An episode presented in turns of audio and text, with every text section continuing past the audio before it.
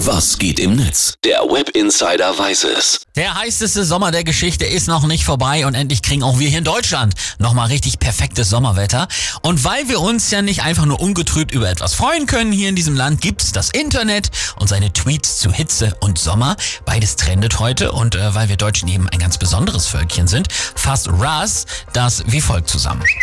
In Germany, we don't say it's hot outside. We say, meine Fresse, was eine Affenhitze. Ist ja wie in der Waschküche, ey. Kann das nicht einfach mal normal warm sein? Mir läuft die Suppe schon die Kimme runter, gehst ja kaputt bei. And I think that's beautiful. Nicht Chevy Chase weist auch nochmal sehr eindringlich darauf hin, dass nicht all unsere Denkweisen wirklich rational begründbar sind. 35 Grad zu Hause? Scheiße ist das heiß. Bei der Hitze soll man ja zu Hause bleiben und sich möglichst wenig bewegen. Ich hasse den Sommer so sehr.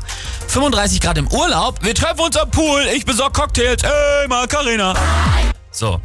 Aber so ein Wetter bringt auch Helden hervor. Oliver von Dobrowolski zum Beispiel, der schreibt, ich bin 46,5 Jahre alt und heute zum ersten Mal vom Fünfer gesprungen. Es ist nie zu spät für irgendwas. So, und das fühle ich, habe ich nämlich letztens auch mal wieder gemacht, weil meine Jungs mich gechallenged haben und meinten, Papa, du musst doch gucken, ob du das mit 40 noch kannst. Ich so in meinem Kopf. Du blödquatschender Alter, Priester, Pfeifen.